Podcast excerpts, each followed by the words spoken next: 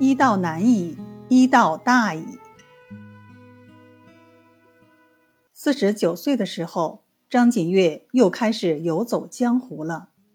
看来他的心还是不安定呀，江湖总让他魂牵梦绕。在江湖上的一个经历，却让他如梦初醒，从此放弃一切，钻研医术。并懂得了医道的真正含义，最终成为一代大家。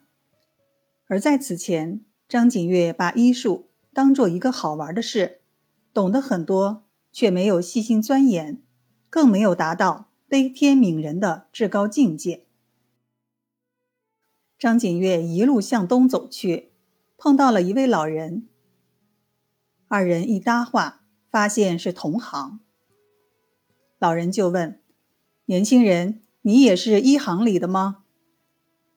张景岳说道：“老人家好眼力，我还真是搞医的。”老人又说：“学医很难啊，你一定要慎重呀。”张景岳笑道：“您说的对，医虽小道，可是也关系到人的性命，我哪敢不慎重呢？”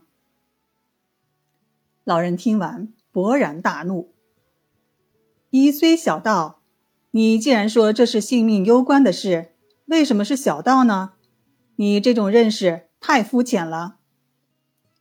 张景岳一听，有点傻了，于是就赶快请教老人家，请您给我再深入的指点一下吧。老人缓了一下，接着说：“人的生命是最宝贵的，有了生命，才有三教五伦。”才有我们赖以生存的社会，所以说医药是生命的守护者呀。而且医药的道理十分深奥。一个人如果懂得了医道，那么安定社会的道理也就懂了，社会兴亡的道理也就懂了，生死出入的道理也就懂了。张景岳听得很入神，就问。那怎样才能到达这个地步呢？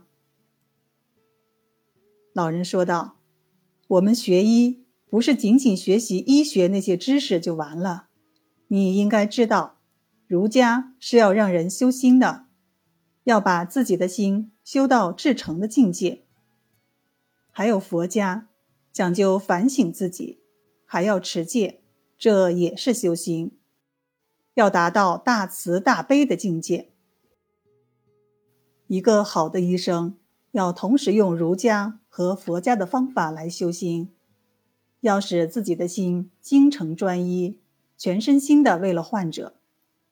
只有达到了这个境界，才有可能成为一个好的医生呀。这才是医道呀。老人顿了一下，又语重心长的说道：“医道难矣，医道大矣。不要觉得医道。”就是那些草药什么的事，这样的理解太浅薄了。你一定要提高自己的精神境界，将学问融会贯通起来，领悟到医药和这个世界各种学问的关系，用你的全身心去领悟医学的道理，然后达到对医学心领神会的境地。只有如此。你才会真正明白医道的奥秘呀！你就好好的努力吧。张景岳听了这番话，惭愧的汗流浃背。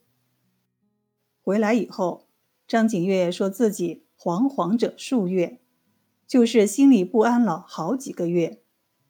他的心灵确实受到了很大的触动，他突然意识到自己以前的思想是错误的。